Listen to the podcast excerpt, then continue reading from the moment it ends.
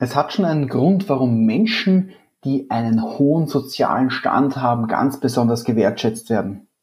Und es hat auch einen Grund, warum man sich genau deswegen gelegentlich neu erfinden darf.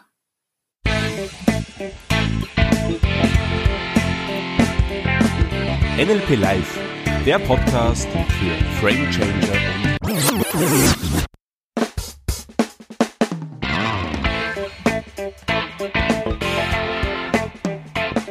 der Zukunftsbildner Podcast. Persönlichkeitsentwicklung, NLP und angewandte Psychologie.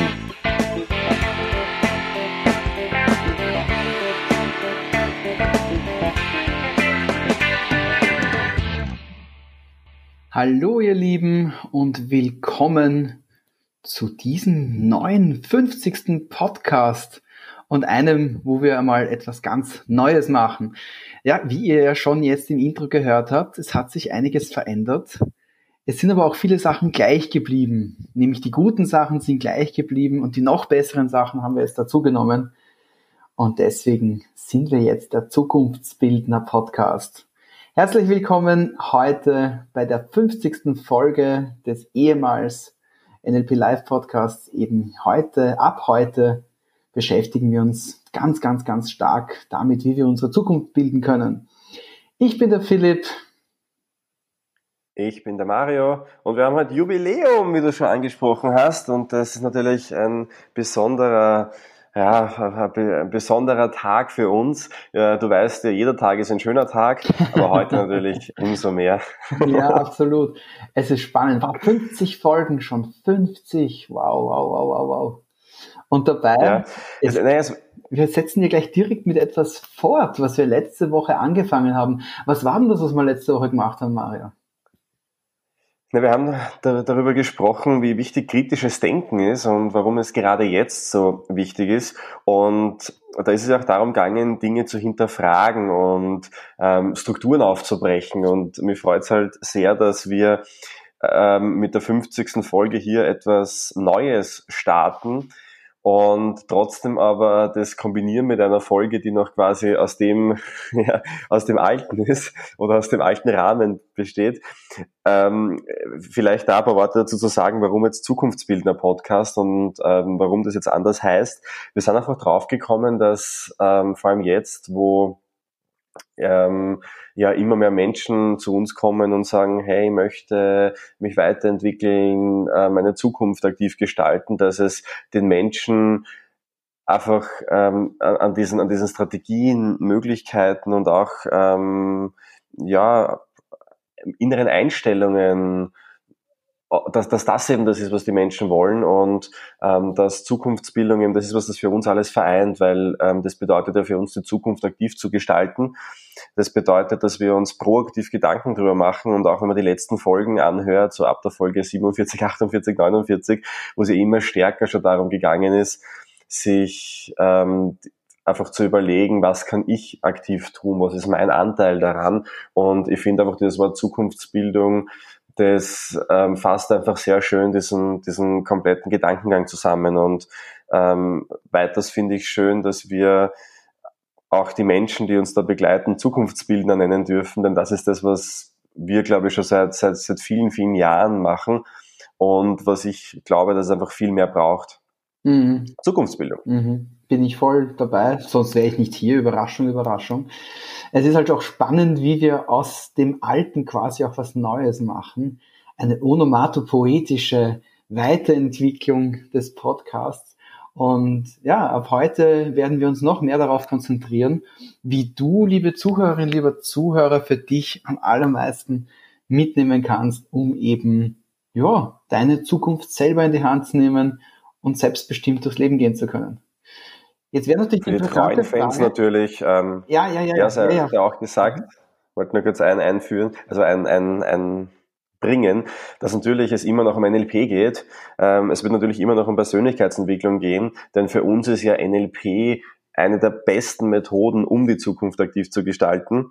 Also auch, auch da, wenn wir immer wieder Inhalte, Inputs bringen. Ich glaube, dass es trotzdem auch spannend ist, auch andere Sichtweisen zu kriegen. Du weißt ja, unser Podcast ist so aufgebaut, dass äh, Philipp und ich, wir sind ja zwei NLP-Trainer, uns jede Woche austauschen und da dir wertvolle Inputs mitgeben, wie du eben deine Zukunft aktiv gestalten kannst, wie du menschliches Verhalten, dein eigenes Verhalten besser verstehst, du dich selbst ständig optimierst und immer mehr soll es natürlich auch darum gehen, dass wir andere Menschen in diesem Podcast holen. Du hast auch in der Vergangenheit immer wieder Interviews gehört, wo ich oder Philipp ähm, andere sehr spannende Persönlichkeiten interviewt haben.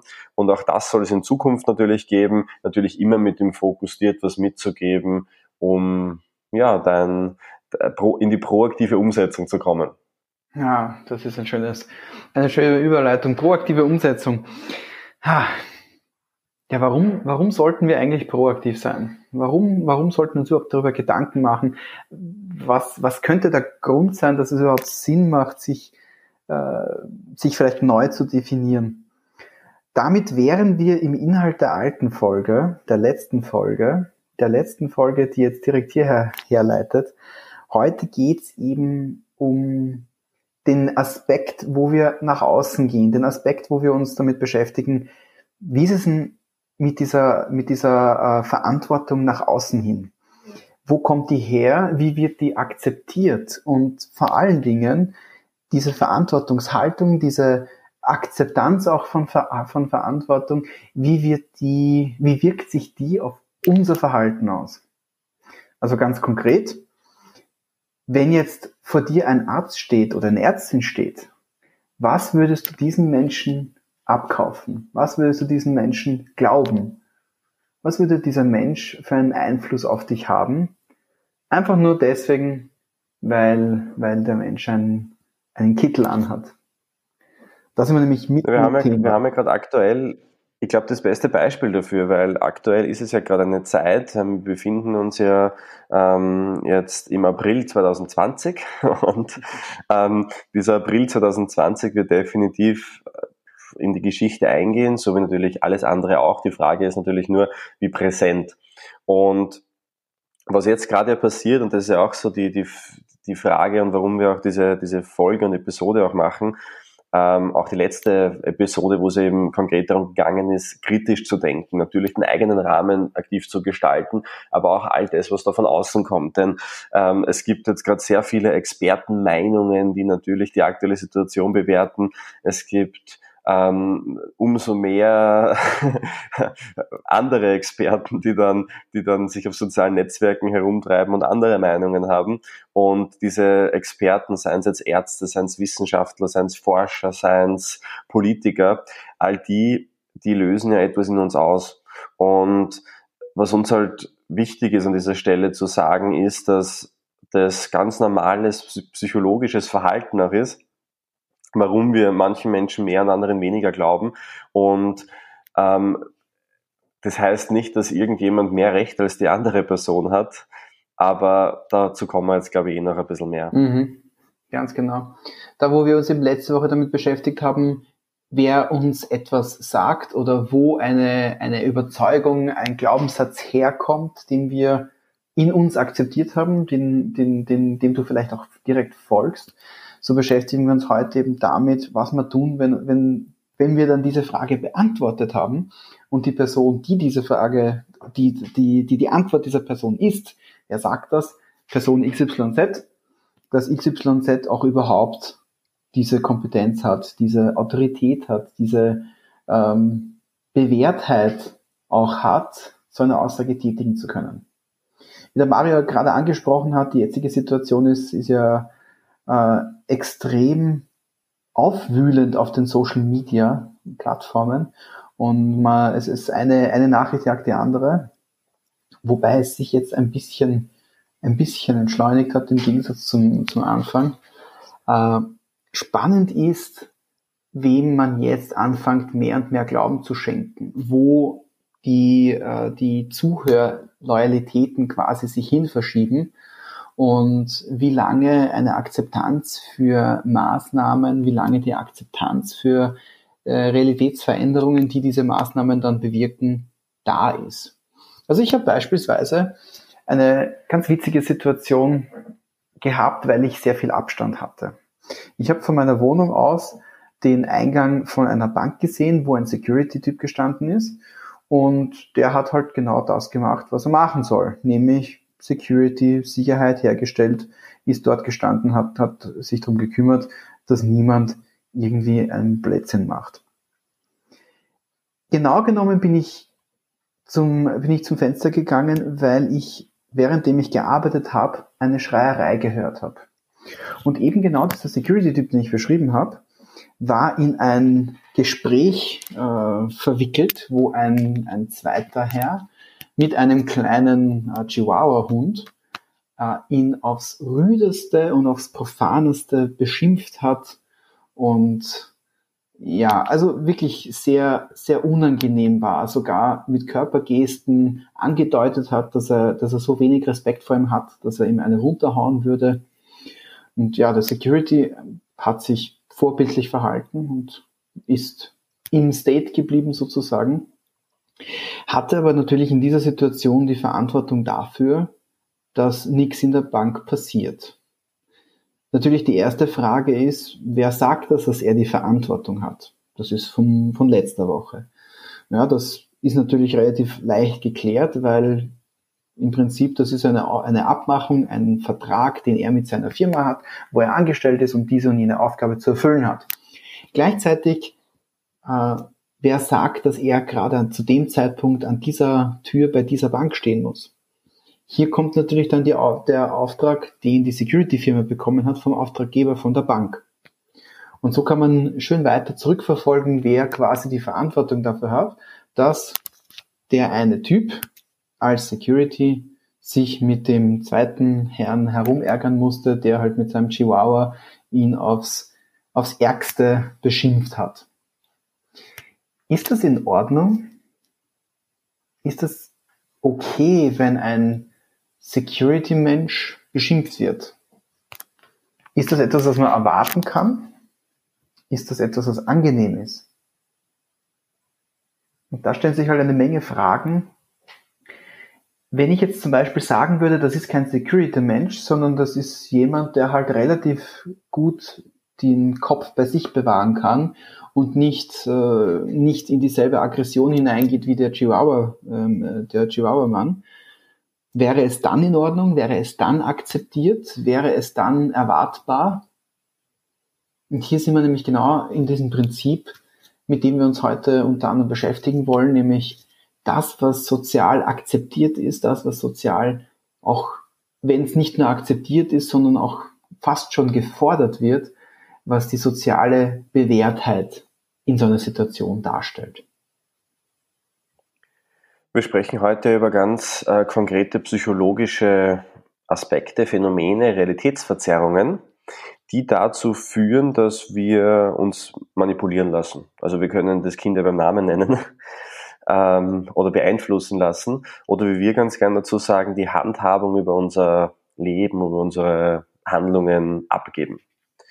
Und sozial bewertet beschreibt eben so ein ganz spannendes Phänomen, dass wir Menschen Herdentiere sind. Und in dem Moment, wo möglichst viele Menschen eine Sache gut finden, steigt einfach die Wahrscheinlichkeit, dass das der Nächste auch wieder gut findet, weil man ja ungern einer Menge von Menschen widerspricht. Einer einzelnen Person zu widersprechen ist noch okay, aber sobald es zwei oder drei Personen sind, ist es ähm, natürlich dann schon schwieriger. Da gibt es ein ganz interessantes Experiment dazu. Ähm, weiß nicht, Philipp, du kennst das bestimmt, dieses ähm, mit den Linien, also mit den Strichen auf dem Papier. Äh, ja, da kenne ich ein paar Experimente. Ich bin mir jetzt nicht sicher, welches du meinst. Ja, Nein, ich werde jetzt, äh, ja, ich erzähle es ganz kurz. Und zwar, da wurden Menschen ähm, in so einen Konferenzraum gebeten und dann gab es eben aber eingeweihte Personen und da war die halt nichts von dem Experiment oder von, von der, von dem, von dem. Ah, ja, ich weiß schon, was du meinst, ja, genau. Ja. Und ähm, da wurden, da wurde quasi eine Frage gestellt und zwar, da wurde so, so, so ein Blatt Papier hergezeigt, wo eine Linie drauf gezeichnet war. Und dann gab es dazu drei, also drei andere Blätter, wo auch Linien gezeichnet waren, aber unterschiedlicher Länge. Und die waren wirklich deutlich zu sehen, dass das eine halt eben kürzer war, das andere genauso lang wie die andere Linie und das dritte halt eben deutlich länger war, diese Linie. Und das Experiment bestand nicht darin zu erkennen, welches, ähm, welches, welche Linie jetzt gleich lang war wie das andere, sondern das Experiment war eigentlich, sie wollten herausfinden, wie viele Meinungen müssen vorher schon falsch sein, bis man die falsche Meinung akzeptiert, die offensichtlich falsche Meinung akzeptiert. Und was wurde da gemacht? Da wurde quasi der erste gefragt, der eingeweiht wurde, welche Linie ist gleich lang? Und dann hat er halt gesagt, ja, die Linie, die halt deutlich länger ist, ja. Und dann hat er halt daneben geschaut und gesagt, was, was redet der da? Und hat dann gesagt, na, stimmt nicht, weil das ist das, das andere Blatt Papier. Ähm, bei zwei Personen, die vorher gelogen haben, also das die falsche Linie quasi ähm, markiert haben, ähm, hat auch der dritte noch gesagt, na, das ist es nicht, weil das ist die richtige Linie. Aber ab drei Personen ist dann der Prozentsatz exponentiell angestiegen, mhm. wo die Leute mhm. wirklich mhm. begonnen haben, selbst auch zu lügen, weil sie nicht einfach die dritte oder vierte Person sein wollten, die dann quasi etwas anderes sagt. Es gibt noch ein zweites. Obwohl das so offensichtlich war, weil das jeder ja. erkannt hätte. Ja. Es gibt noch ein zweites ähnlich gelagertes Experiment, was äh, einen Schritt noch weitergegangen ist. Bei diesem Experiment gab es keine Ref keinen Referenzrahmen, wie zum Beispiel jetzt eben dieses Blatt Papier mit den Strichen, sondern äh, das war in einem Arztzimmer und die Leute sind der Reihe nach hineingerufen worden und quasi die erste Person, die nicht eingeweiht war, ist als letztes in der Reihe gesessen, gestanden, was auch immer. Also hat auf jeden Fall, ich glaube, fünf oder sechs Mal vorher gesehen, was passiert, bevor sie selber drangekommen ist. Und was ist passiert?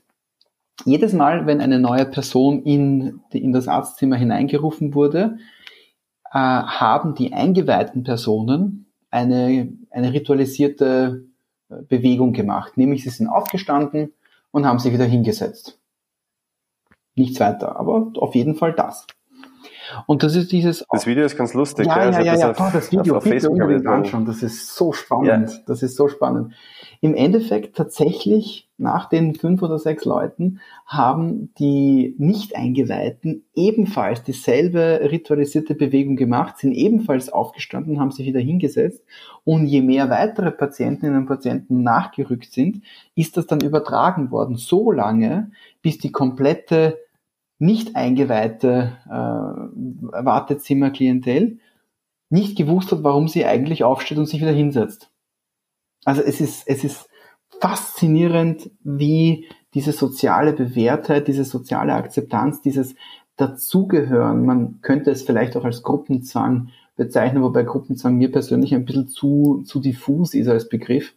Also diese soziale Akzeptanz, wie wichtig die für uns als Menschen ist und wie oft wir dieser sozialen Akzeptanz auch zum Opfer fallen, weil wir uns eben manipulieren lassen von unseren eigenen gedanklichen Abkürzungen. Das ist ja genau das, was wir immer wieder auch beobachten, wenn es um Glaubenssätze geht. Sowas macht man nicht.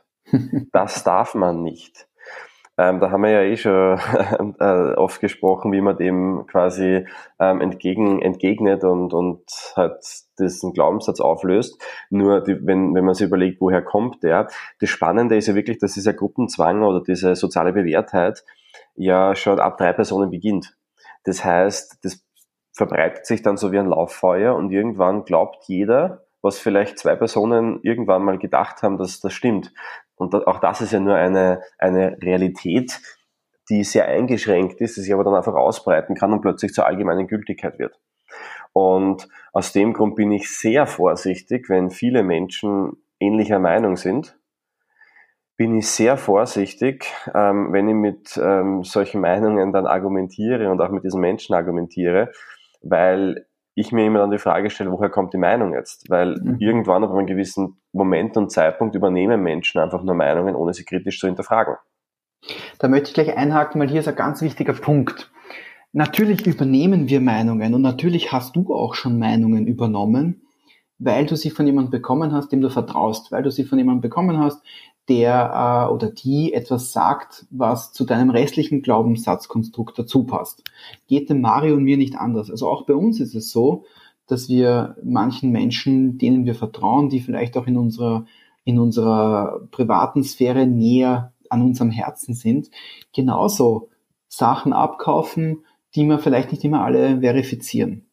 Das ist auch in Ordnung so. Also das ist jetzt nicht so es ist nicht notwendig, immer alles zu kontrollieren. Es muss uns aber bewusst sein, dass all das, was wir einfach übernehmen, potenziell nicht von der Person ist, von der wir es bekommen. Und das bedeutet wiederum, wessen Meinung, wessen Wissen vermarkte ich gerade, welches, welche Meinung, welches Wissen gebe ich gerade weiter. Also beispielsweise, ähm, beispielsweise, wenn irgendwelche, wenn irgendwelche wildfremden Statistiken zitiert werden, die nicht referenziert werden, wo man nicht nachlesen kann, was sie genau bedeuten, äh, das, das ist genau so eine Sache. Die, ein, ein, ein der, eines der wahrscheinlich berühmtesten Beispiele aus dem Trainingskontext ist die Kommunikationsstudie, wo halt 55 Prozent der Kommunikation nonverbal sind. Äh, ich glaube 37 Prozent sind paraverbal, also sprich alles, was von, von der Stimme kommt, ohne der eigentlichen Worte. Und 7 Prozent, die verbleibenden 7 Prozent sind dann tatsächlich nur, äh, nur das, der Inhalt des gesprochenen Wortes. Ganz genau genommen bedeutet die Studie nicht, dass unsere Kommunikation in diesen Prozenten aufgeteilt ist, sondern dass auf eine, auf eine bestimmte Aussage bei den drei eingeschränkten Antworten, bei den drei zur Wahl ermöglichten Antworten Ja, Nein, vielleicht kontrolliert worden ist, ob in diesem speziellen Kontext der Studie die Körpersprache zu diesen bestimmten Fragen, die gestellt worden sind, äh, kongruent ist oder nicht, also ob sie dazu passt oder nicht. Und das ist dann schon eine sehr, sehr, sehr starke Einschränkung von dieser, von dieser Kommunikationsaussage. Und kurz gesagt, um einen Spoiler hier quasi vorwegzunehmen, unsere Kommunikation ist deutlich dynamischer, als dass wir fix sagen könnten, dass das gesprochene Wort immer nur sieben Prozent äh, wert ist sozusagen und ist auch deutlich mehr dynamischer, wenn wir zum Beispiel nur über Körpersprache mit einem Menschen kommunizieren, der gerade Trost braucht, um eine Umarmung zum Beispiel benötigt. Da ist da verschiedenste. Also gibt es ja viele Beispiele. Gibt, ja, ja, ja, voll. Gibt es auch aus der, aus, der, aus der Zielerreichung. Also eine ganz lustige Geschichte, die ich da erlebt habe. Und zwar, ähm, da gibt es ja diese, diese berühmte Harvard-Studie äh, für Zielerreichung. Da haben sie einen Jahrgang, ich glaube aus dem Jahr 1959 ähm, hergenommen, oder 69, keine Ahnung, ja, und haben dann zu denen gesagt, schreibt eure Ziele auf und formuliert sie konkret. Und dann 30 Jahre später haben die die noch einmal quasi ähm, alle sich angeschaut und uns draufgekommen, dass die, die die Ziele aufgeschrieben haben, ähm, und sie wirklich ganz klar formuliert haben und präzise, dass die ihre Ziele erreicht haben und alle anderen nicht. Und ich weiß nicht, ob du diese, diese, diese Harvard-Studie kennst, diese berühmte. Nein, ich bin mir jetzt nicht sicher, ob du, ob du jetzt eine Geschichte erzählt oder ob das eine echte Studie ist. Nein, ist eine echte Studie, die wird in total vielen Büchern, ähm, die wird in total vielen Büchern auch, ähm, auch erwähnt. Ähm, ja, ja, von, natürlich. Von wirklich bekannten natürlich. Motivationstrainern. Und jetzt vielleicht die Auflösung dazu. Mich hat das Ganze stutzig gemacht, wo ich plötzlich diese gleiche Studie von der Universität Yale ähm, gelesen habe. Die haben alle die gleiche Studie im gleichen Jahr durchgeführt, das gibt's ja nicht. Und ähm, wenn man dann so ein bisschen recherchiert, dann kommt man drauf, dass diese Studie nie durchgeführt wurde. Es gibt sogar offizielle Statements von diesen Unis, dass diese Studie nie durchgeführt wurde an diesen, an diesen Universitäten. Mhm.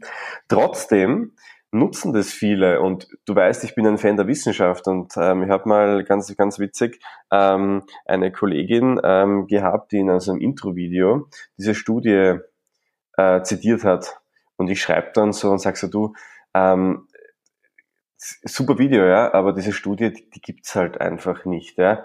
Ähm, also und da habe ich dann Links dazu gepostet und wirklich so recherchiert, dass das wirklich nie gegeben hat und dass es sogar mittlerweile revidiert wurde. Und die Antwort war dann, na, das kann nicht sein. Also ich, ich nenne jetzt bewusst keine Namen, weil das wäre ja unfair, aber ähm, das kann nicht sein, weil sogar der erwähnt es in seinem Buch und ähm, da muss es ja stimmen. Und hat das halt dann beinahe drinnen gelassen. Ja? Also ich habe diese Antwort einfach so genial gefunden, weil das einfach, weil das einfach nichts beweist. Aber da sind wir ja eigentlich auch dann schon schon bei, beim anderen Muster. Aber ähm, was ich so spannend finde, ist dieses soziale Bewährtheitsmuster, wo einfach wer was sagt, der Nächste übernimmt es dann und ab dem Zeitpunkt, wo es halt mehrere Leute sagen, wird es allgemeine Gültigkeit. Ähm, das hat Robert Cialdini in seinem Buch Die Psychologie des Überzeugens auch beschrieben. Und er hat da sehr viele, ja, der hat da sehr viele ähm, Experimente auch durchgeführt in Bezug auf das und hat das als eines der der, der wesentlichsten Muster mhm. ja auch beschrieben. ähm, wenn es um ja, um, um, um Massenbeeinflussung geht. Und dann nutzt du halt aber andere Strategien noch und wenn es dann die ersten Leute übernehmen, dann wird es halt oft allgemeine Gültigkeit. Also, wie gesagt, für mich ist es sehr wichtig, dass ständig und das und die soziale Bewährtheit, das trifft ja jetzt nicht nur in, in diese Situation jetzt zu, sondern auch generell, wenn du dir überlegst, deine Zukunft aktiv zu gestalten. Denn all das, all das, was gerade Zweifel an deinem Kopf ist, das sind die Zweifel, die die meisten Menschen da draußen auch haben. Und deshalb wieder die Frage, woher kommen diese Zweifel dann? Kommen die wirklich von dir oder ist es ähm, einfach, weil es einfach in unserer Gesellschaft ähm, vielleicht kulturell ähm, in den Werten so verankert ist und das einfach von Generation zu Generation übertragen wird und das irgendwie so zur allgemeinen Gültigkeit geworden ist. Und gerade da liegt es ja an uns als Zukunftsbildner, dass wir diese allgemeine Muster, die niemand oder schon ewig keiner mehr hinterfragt hat, jetzt aufbrechen beginnen und sagen, hey, nicht nur weil es für alle vielleicht so ist, muss es für mich auch so sein. Und da hat Arnold Schwarzenegger ein ziemlich cooles Zitat erwähnt. Er hat gesagt, wenn alle sagen, das geht nicht, sagt er immer, hey cool, wenn du bin der Erste. Und vielleicht ist es ja ein Ziel für dich auch, dass du jetzt der oder die Erste bist, die beginnt, kritisch zu sein, nämlich kritisch in, Be in, Bezug auf den eigenen Erfolg und auf die eigene Zukunft und ähm, sich bewusst auch hinterfragt, hey, worin kann ich vielleicht die erste Person sein? Und nicht nur, wenn es die erste Person ist, sondern wie kann ich es vielleicht auch den anderen beweisen oder mir selbst beweisen, dass es das nicht stimmt? Und sich viele Meinungen einholen. Denn auch darum geht es, dass man auch den, den kritischen Stimmen, die es ja dann immer gibt, auch Gehör schenkt. Man muss es nicht annehmen, man muss es nicht weitererzählen, aber zumindest jetzt in den Blick reinholt und dann für sich evaluiert. Das ist, glaube ich, so ein zentraler Punkt in der Sache. Ganz, ganz wichtig, ja.